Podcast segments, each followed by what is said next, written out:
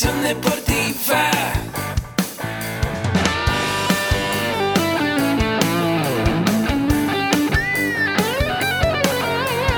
Yo soy Ahmed. Somos guerreros. Hola, bienvenido a la Asociación Mexicana de Educación Deportiva. Soy el doctor David Lezama, presidente de AMED, y es para mí un gusto darte la bienvenida a estos podcasts. Este programa está diseñado para compartir contigo conocimientos de los temas que nos apasionan a todos los que amamos el físico-constructivismo y el fitness y queremos mantener un estilo de vida saludable. Hablaremos entonces de entrenamiento, de nutrición, de suplementación, de farmacología y de un tema que cada vez toma más importancia, el marketing deportivo digital. Tendremos como invitados una gran variedad de opiniones y profesiones, entrenadores, nutriólogos, profesores de AMED, químicos farmacobiólogos, médicos, preparadores físicos y desde luego deportistas. Sus historias, consejos y testimonios te ayudarán a aumentar tus conocimientos y desde luego también tu número de entrenos de clientes, haciendo más exitosa y profesional tu profesión de entrenamiento deportivo. También aprenderás técnicas más eficaces del marketing que te ayudarán a monetizar esta profesión. Si quieres saber más de nosotros, visítanos en la casa virtual de la familia Med, www.amedweb.com. Marca personal como competencia del trabajador del siglo XXI. Y esto es algo importantísimo. Hoy en día, si quieres buscar un trabajo, si quieres hacer grande tu emprendimiento, eh, si quieres emprender, pues tienes que saber cómo posicionar una marca personal. Y es en verdad ahí el gran problema, eh, el gran reto al que se enfrentan los emprendedores, que la marca personal la tienen por el suelo, no saben a qué problemas se van a enfrentar, no saben ni siquiera cómo empezar una marca personal. Entonces, vamos a arrancar con el tema. ¿Qué está pasando? Estamos viviendo en un cambio de época, no una época de cambios. Y eso es verdad, o sea, estamos viviendo ahorita en un cambio de época, en un cambio en el que vemos las cosas de otra manera, en el que hacemos las cosas de otra manera, en el que antes era impensable estar 100% conectados todo el tiempo, en el que vivíamos, en el que le mandaba un correo electrónico a alguien y me contestaba, o cuando lo viera, o cuando tuviera tiempo, esto en la tarde eh, estábamos acostumbrados a mandar mensajes de texto, SMS, que mandabas un SMS y a veces la persona no te contestaba al momento. Hoy estamos viviendo un cambio de época en el que están todas las personas conectadas 100%, que inclusive puedes estar enfrente de la persona y la persona está con el celular hablando con otra persona y escuchándote a, a ti al mismo tiempo y estamos viviendo ese cambio en el que las cosas evolucionan cada vez más rápido, en el que apenas nos estamos acostumbrando a una nueva actualización que saca Facebook, a una nueva red social y ya vienen tres o cuatro cambios más. Entonces, es una época en la que nos tenemos que acoplar muchísimo al cambio. Casi afirmaría que somos contemporáneos de un cambio sin precedentes, que supera lo vivido en la revolución industrial. Todos aquí recuerdan ¿Qué cambio se vio en la revolución industrial? El gran cambio que se vio en la, revolución industrial fue la producción en masa, que las personas estaban acostumbradas a un trabajo manual, a que a lo mejor si hacías un suéter, tenías a personas ahí con sus máquinas cosiendo y haciendo un suéter a la vez y terminando una, una, este, una sola pieza hoy eh, en la revolución industrial se hizo toda esa producción en masas. Veías ya máquinas trabajando solas, en el que solamente le ponías la tele y cosían. La, la gran era revolucionar la hizo Richard Ford, que fue la, la, persona que hizo la revolución industrial porque empezó a producir carros en masa, de producción de serie, sacar lotes cada vez más grandes hacer que las personas trabajaran menos para que las máquinas empezaran a trabajar más. Ese fue el, cambio de la revolución industrial. Y hoy en día estamos viviendo un cambio muchísimo mayor que, el que vivimos en esa época. Lo que pasa que como va a gran velocidad, nos empezamos a adaptar cada vez más rápido y dejamos de ver la velocidad a la que están avanzando las, eh, las tecnologías. Yo recuerdo hace 10 años que ver a una persona con un celular touch era un celular muy caro, un celular que muy pocas personas pueden tener eh, en sus manos. ¿Recuerdan cuando salieron las primeras Palm que tenían su, su stylus? que era un lapicito que tú le picabas a la pantalla y tener un, un teléfono 100% touch que tú pudieras manejar con el dedo era casi impensable. Hoy en día, todos los celulares allá afuera, en verdad, el 99.9% de los celulares son touch. Ya es muy difícil encontrar un celular que no sea touch, que tengas que, hacer todo, todo este, todo con, con, con, los, eh, con los teclados. BlackBerry, una de las grandes empresas que, em, que fue pionera en los smartphones, que fue de los primeros smartphones, de estar conectado 100%, de, de llevar tu oficina móvil, está muriendo, si no es que ya murió. Y, y, era porque les costó trabajo dar ese cambio, entender el cambio de la nueva era digital, de que ahora toda la gente quería las cosas touch, de que tenían un público muy cautivo, pero se fueron con los nuevos modelos. Entonces, estamos viendo un cambio muchísimo mayor que, el que vivimos en la, en, la, en la revolución industrial.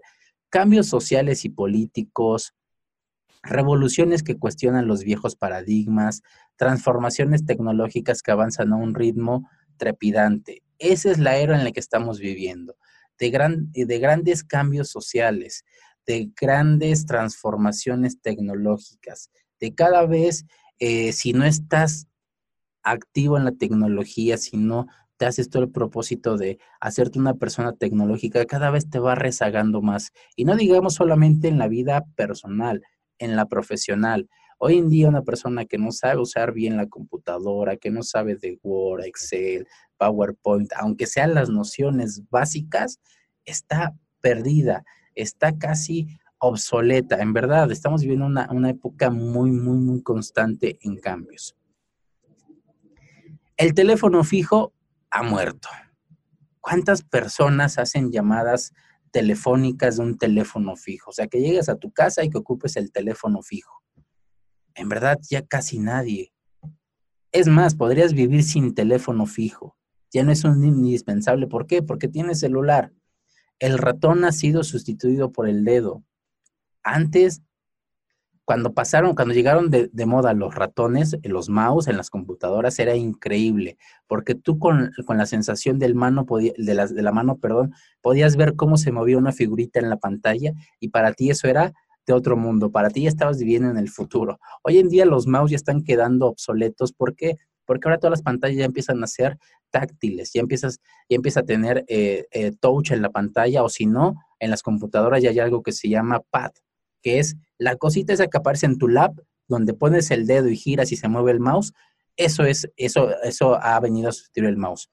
¿Se fijan qué tan grandes son los cambios? ¿Se fijan cómo a veces han sido tan imperceptibles que eh, nos hemos acostumbrado tan rápido a las nuevas tecnologías que ya no vemos lo que era antes? Una de las grandes cosas que causó mucho, mucho revuelo en México fue la televisión digital y que muy poca gente entendía lo que era la televisión digital y que todos se espantaban porque ahora tienen que comprar pantallas y ahora tienen que comprar un aparato que, pudiera leer que pudiera tener la antena digital y si tenías una televisión de antes con, con la con el, la antena de conejito ya no iba a funcionar y tienes que comprar un decodificador. En verdad fue un gran cambio, pero hoy en día tú ves la diferencia entre la televisión digital y lo que veíamos antes y es absolutamente abismal la diferencia entre ver una película en HD y ver las de antes de Pedro Infante y eso, en verdad es un gran cambio. No hay nadie en la Tierra que no sepa qué es la Coca-Cola. Y ya se los decía yo antes, cuando vimos lo de, lo de, la, lo de identidad corporativa, identidad de marca, cómo Coca-Cola está a nivel mundial súper posicionada. Y como les decía yo que Coca-Cola eh, cuenta a sus clientes, si consumes por lo menos tres productos de Coca-Cola al año, eres un cliente para Coca-Cola. Y por ahí dirás, yo no tomo bebidas carbonatadas, yo no tomo nada de refresco. Pues Coca-Cola también tiene agua. Coca-Cola también tiene eh, frituras, papas. Coca-Cola también tiene dulces, que son de la compañía Coca-Cola, ¿vale? Y que si tú lees la etiqueta atrás va a decir hecho por Coca-Cola Company. Entonces, la mayoría de todo el mundo podría decir casi que es cliente de Coca-Cola. Nike decide cómo serán los nuevos tenis que utilizaremos. Y en verdad, las dos marcas, por decir las más importantes a nivel mundial, Nike y Adidas, deciden cómo va a ser la nueva moda en tenis. alguien más está decidiendo por ti. ¿Y cómo lo deciden ellos? Por las nuevas tecnologías. Lanzan su anuncio y tú te enamoras de los tenis o de cualquier cosa y lo, y lo compras. Ahora ellos deciden cómo van a ser las nuevas, los nuevos productos. Viajar ya está al alcance de cualquier persona. Las nuevas compañías eh, low cost de aviación han venido a poner los viajes al alcance de cualquier persona. Y este es un gran tema porque mucha gente, eh, lo que vivimos en, México hace unos eh, meses con lo del nuevo aeropuerto y que la gente, mucha gente decía, es que yo no, a mí no me afecta porque yo no viajo, es que, se, que se preocupen los ricos que sí viajan, que se preocupe la gente que tiene dinero para viajar. En verdad es gente que vive en otro siglo, porque hoy en día el viajar en avión está al alcance de cualquier persona. Los famosos outlet que sacan las, las, empresas eh, de, aviación, eh, las empresas de bajo costo. En México tenemos una muy bien posicionada como es Viva Aerobús, que en verdad te sale más económico hacer un viaje en avión que hacerlo en camión. Por ponerte un ejemplo, que es el que yo más conozco, el de Monterrey. Si tú te vas en, en autobús a Monterrey, te cuesta 1.600 pesos solamente el viaje de ida. Y te haces en promedio 10 horas, 12 horas. Si te vas con Viva Aerobús, que es una empresa low cost, el viaje de ida te cuesta entre 800 y 1.200 pesos. Y te haces una hora 40 minutos. En verdad, si lo pones en perspectiva, dices, pues, ¿por qué? Me iría 12 horas sentado en un autobús y pagando más si me puedo ir en el avión pagando menos y llegar más rápido. El viajar ya está al alcance de todos. Los beneficios de Apple vienen de productos que no existían hace un año. Los beneficios de Apple, o sea, las ganancias de Apple vienen de productos que no existían. El iPhone, el iPod, el, el Apple Watch, el Apple TV, todos son productos que no existían. Tienen uno que se llama AirPlay, que el AirPlay es eh, como un modem en el que te da la señal más fuerte de Internet. Todo eso no existía hace años y son los beneficios que o las ganancias que va teniendo esta, esta empresa. En verdad es sorprendente. Yo cuando estaba haciendo esta, esta presentación, me iban cayendo muchos veintes y iba diciendo, claro, ¿cómo nos fuimos adaptando tan rápido que dejamos de ver las cosas que hacíamos hace tres años y que ya no están en el mercado. Hoy en día el, tiempo de vida de un nuevo celular en el mercado es de nueve meses. Nueve meses ya está obsoleto tu celular en el mercado. No significa que deje de funcionar, no significa que ya no sea eh, algo, algo bueno. Significa que ya está obsoleto en el mercado, que ya hay algo nuevo en el mercado, que ya están sacando algo nuevo, ¿vale? Entonces, es, es impresionante la velocidad que estamos manejando hoy en día. Y para ponerlo más en perspectiva, ¿sabes qué pasa cada minuto en Internet? Cada 60 segundos, 4,19 millones de búsquedas en Google se hacen. En un minuto, 360 millones de nuevos usuarios. En un minuto, 430 mil tweets se envían. 136 millones de correos electrónicos se envían en 60 segundos. O sea que el tiempo eh, de, 30 minutos que tenemos esta reunión, cada minuto se está pasando esta acción en el mundo. Hay 4.9 millones de personas que buscan algo en Internet cada minuto. 50.200 descargas de aplicación, pero solamente del App Store. Olvídate del, del de Android solamente del App Store, 50.200 descargas en un minuto. Cada minuto que estemos hablando aquí tú y yo, 50.200 personas están descargando una aplicación. 67.000 nuevas fotos subidas a Internet. Cada minuto. Cada minuto que pasamos en esta reunión hay 67.000 nuevas fotos en Internet. 61.141 horas de música reproducidas, 1.3 millones de videos vistos en YouTube cada minuto. Estamos hablando que cada minuto de tu vida, 1.3 millones de personas ven un video en YouTube. 24 horas al día. Porque tú dirás, no, hay personas que se van a dormir. Sí, pero se van a dormir en este lado del mundo. En el otro lado del mundo están despiertos y están haciendo esta acción cada minuto, cada minuto. Es increíble. Pues Richard nos pone algo en el chat, vamos a ver. Dice, yo soy generación X y los avances de las generaciones eh, Y, que son los millennials, y ahora la generación Z, que al parecer sirve también para la, para la clasificación a nuestros mercados y productos. ¿Es correcto? Sí. La generación Y, que es los millennials, desde la generación X se vivieron grandes cambios. La generación X vivió el boom del Internet, cuando nació el Internet como medio masivo, que tenías acceso al Internet, que ibas a Telmex o a, tu línea de telefónica y iba una persona a configurarte tu línea telefónica o te daban unos pasos complicadísimos para configurarla, que desconecta el del teléfono y ahora conéctalo a la roseta de, tu computadora. Que antes de, de, navegar tienes que irte a configuraciones, configuración de, de red, y poner el número telefónico que te vamos a dar. Y escribías un número telefónico larguísimo. Y después espera que la computadora en dos minutos se configure y entra a una página de internet y hacía un ruido peculiar. De las personas eh, que sean más o menos de mi edad de la generación X van a, van a identificar luego, luego el, el, el, el, ruido que hacía el internet al configurar, al navegar. Cuando escribías www.google.com, ¿qué, ¿qué, ruido empezaba a hacer la, la computadora? ¿no? Porque empezaba a buscar y lo que hacía en ese momento y más reciente hacía un, tono como de marcado, porque en realidad lo que hacía el, teléfono es hacer una llamada telefónica para conectar los datos. La generación X vivió eso.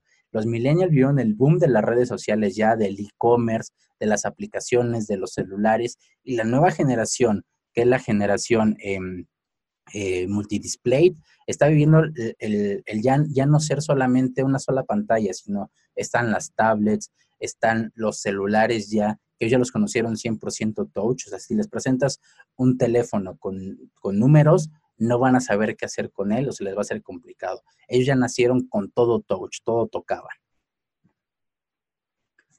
En 60 segundos, 600 39.800 gigabytes de datos son transferidos. 639.800 gigabytes de datos.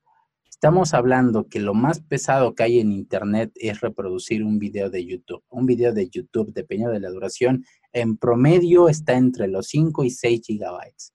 En un minuto hay 639.000 gigabytes de datos. Cada 60 segundos, 44,4 millones de mensajes en WhatsApp. 44, millones de mensajes en WhatsApp en un minuto. Últimas tendencias tecnológicas 2018 publicadas. Estudio Gerner este mismo mes. Vamos a ver estas tendencias. ¿Qué es lo que viene? ¿Qué es lo que nos espera en nuestros emprendimientos? ¿A qué nos vamos a enfrentar? Primero, a la inteligencia artificial, asistentes personales virtuales, que esos ya existen. Eh, va a ser una tendencia, pero ya existen en el mercado. Uno muy simple, ¿qué celular usas? Si usas un Android, está OK Google. Que muy poca gente lo tiene habilitado, pero si tú le dices, OK Google, busca inteligencia artificial, artificial te lo va a buscar sin necesidad de que tú entres al navegador y escribas. Si tú le dices, ok Google, manda un mensaje de WhatsApp, lo va a hacer y te va a preguntar, ¿a qué contacto quieres que lo envíe? Si usas un celular iPhone, solamente con que le digas, oye Siri, busca restaurantes cerca de mi ubicación.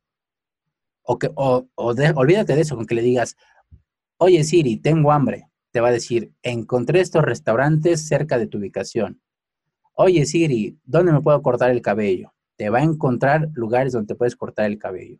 Oye Siri, lee mi último mensaje de, WhatsApp.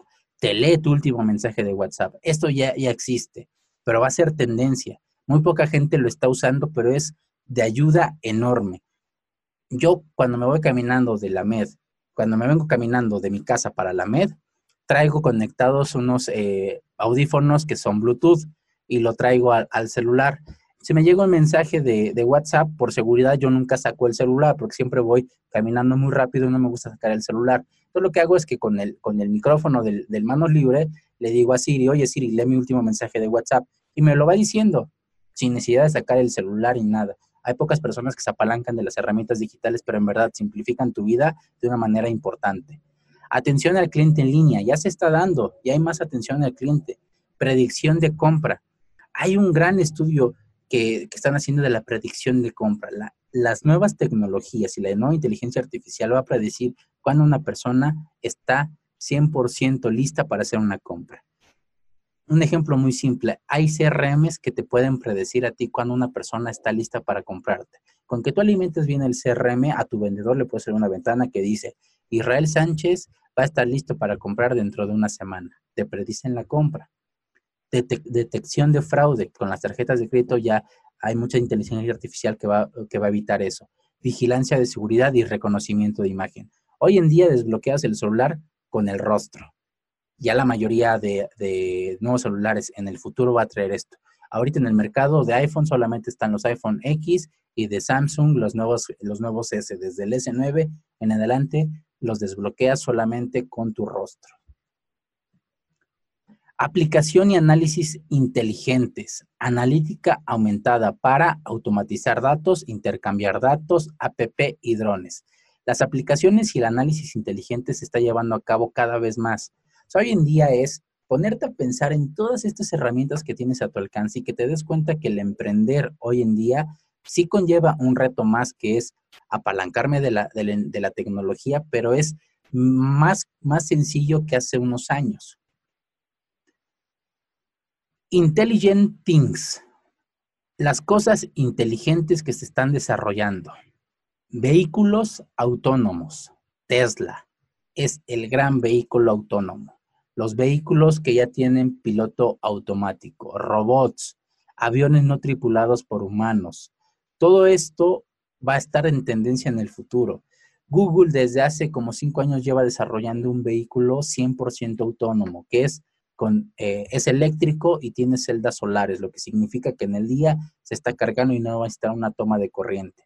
Además, va a estar sincronizado con tu computadora y vas a ver tus puntos frecuentes. Es decir, te vas a subir al, automóvil y vas a decir, ok Google, llévame a casa. Y ya vas a ver cuál es tu casa y te va a llevar. Imagínate lo que, lo, que, lo que va a llevar todo eso, ¿no? Lo, lo que va a significar un cambio tan cual. Digital Twins es la representación digital de una entidad o sistemas en el mundo real. Los analistas, perdón, los analiza y podemos hacer simulaciones.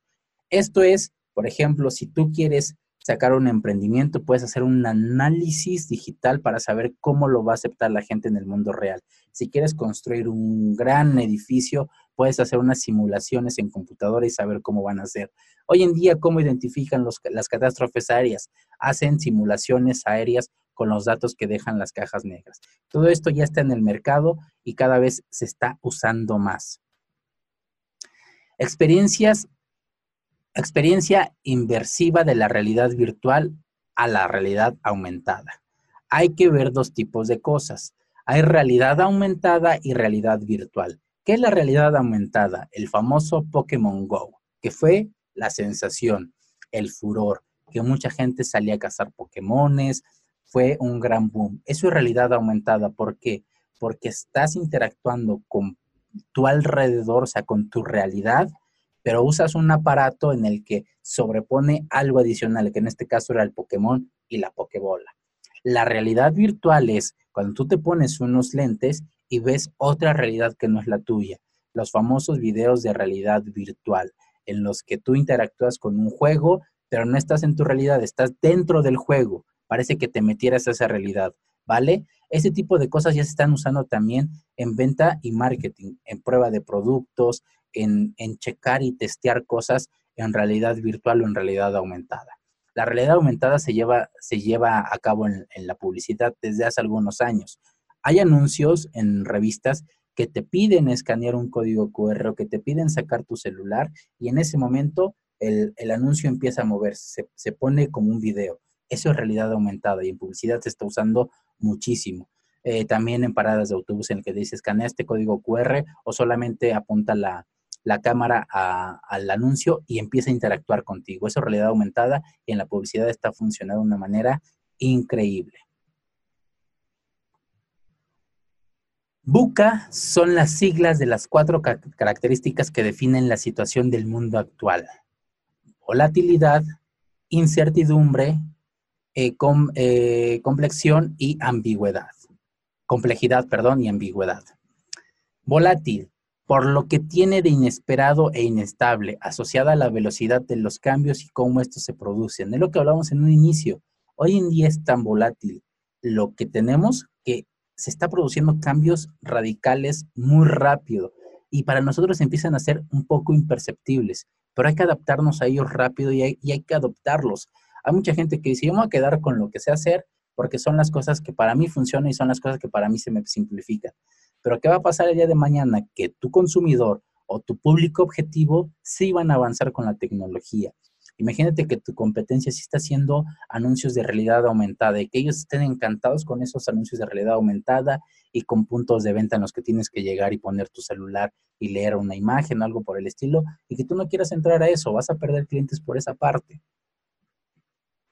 Incierto, nos salta el incremento de situaciones imprevistas y el no saber con seguridad cómo se van a desarrollar influyen totalmente en la actividad. Hoy en día las cosas resultan ser inciertas porque no sabes si lo que estás haciendo hoy en día, mañana eh, alguna aplicación lo cambie, o Facebook decida cambiar su algoritmo y entonces ya no llegues a más personas, o Google decida cambiar su algoritmo y entonces ya no te posiciones tan fácil en Internet. Complejo, la falta de capacidad para transformar tanta información en conocimiento, problemas confusos de, las soluciones. Empezamos a ver las cosas de una manera compleja empezamos nosotros mismos a hacernos paradigmas en nuestra cabeza. Ambiguo, recurrir al pasado resulta casi imposible. Igual condiciones provocan consecuencias diferentes. Es lo que yo te decía, a veces queremos recurrir al pasado para tratar de complementar las cosas que estamos haciendo o no queremos avanzar o adoptar nuevas tecnologías porque estamos conformes con lo que tenemos, con lo que sabemos. Yo no quiero aprender más de un sistema operativo porque yo con el que estoy estoy increíble. Pero ¿qué va a pasar? Que el día de mañana va a seguir avanzando y si tú te quedas con ese pensamiento te vas a quedar atrás.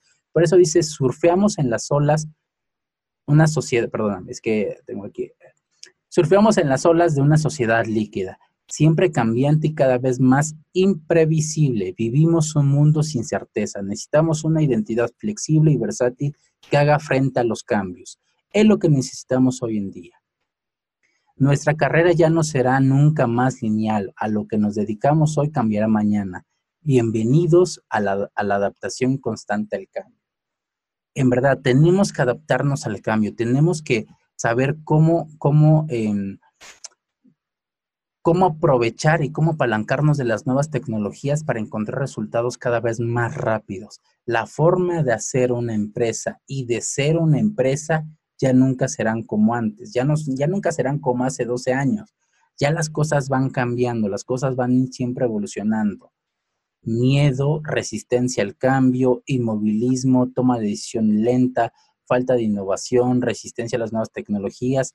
Pasa el tren por eso a veces veo que la gente muere, que la gente se queda muerta, que su empresa y su producto no crecen porque tienen muchísimo miedo, porque se resisten al cambio, a no vamos a hacerlo en digital, yo no voy a poner dinero en cosas que no son tangibles, ¿cómo crees que vamos a poner tanto dinero en internet si podemos hacerlo con flyers o con pósters? ¿Cómo crees que vamos a poner a una persona que está haciendo cosas de animación, algo por el estilo? Nos resistimos a veces al cambio y eso nos lleva a que nuestro producto o nuestro emprendimiento muera. ¿Qué capacidades se requieren un emprendedor para surfear la ola del, nuevo mercado? ¿Qué capacidades vamos a necesitar? Primero, vocación. Solo así, solo así se inspira a los demás. Si tú brillas, tu entorno brillará. Recuerden que esto lo vemos en el diplomado de desarrollo. Tú tienes que tener vocación. Tú tienes que, tienes que creer en tu proyecto. No hay nada peor que un, em, que un emprendedor no crea ni en su propio proyecto o que por dentro él mismo se esté boicoteando de que por fuera diga, yo voy a hacer un gran gimnasio, yo voy a ser un gran entrenador y por dentro el mismo esté diciéndose, chin, pero es que no lo voy a conseguir, chin, pero es que me da miedo hablar en la cámara, chin, pero es que, ¿cómo, cómo crees que yo voy a ser esa, esa, esa persona si nunca he hecho nada en mi vida? Hay que tener vocación y creer. Acción. Solo así podemos convertir nuestros sueños en realidad. La acción es una de las cosas imprescindibles que cualquier emprendedor debe de tener. No basta solamente con en tu cabeza pensar las cosas, hacer un gran plan, visualizarte millonario, pensar que eres el mejor, si no tomas acción. De nada sirve un sueño sin acción. Estrategia, metas claras, tener un plan de acción, ponerlo en marcha y no rendirse jamás. La estrategia y el no rendirse jamás siempre van de la mano, nunca te tienes que rendir, siempre tienes que tener perseverancia.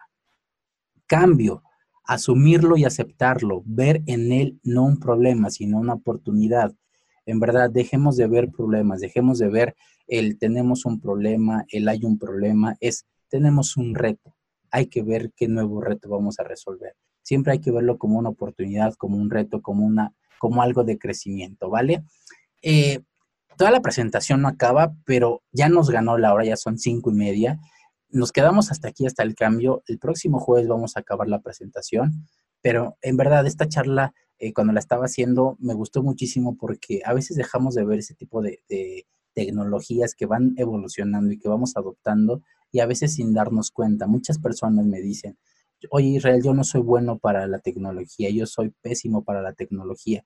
Y cuando les digo, a ver, vamos a, a, ver qué mensaje te ha llegado, sacan un celular increíble, sacan un celular de última tecnología. Y dices, bueno, ¿cómo te has adaptado a la tecnología? Y, dices que no eres bueno para la tecnología. Es importante darnos cuenta, aceptar que las cosas no van a ser como antes, aceptar que la tecnología va evolucionando y adaptarnos al cambio. Hoy en día los nuevos chavitos, un niño de tres años le das un celular y en media hora ya sabe cómo funciona.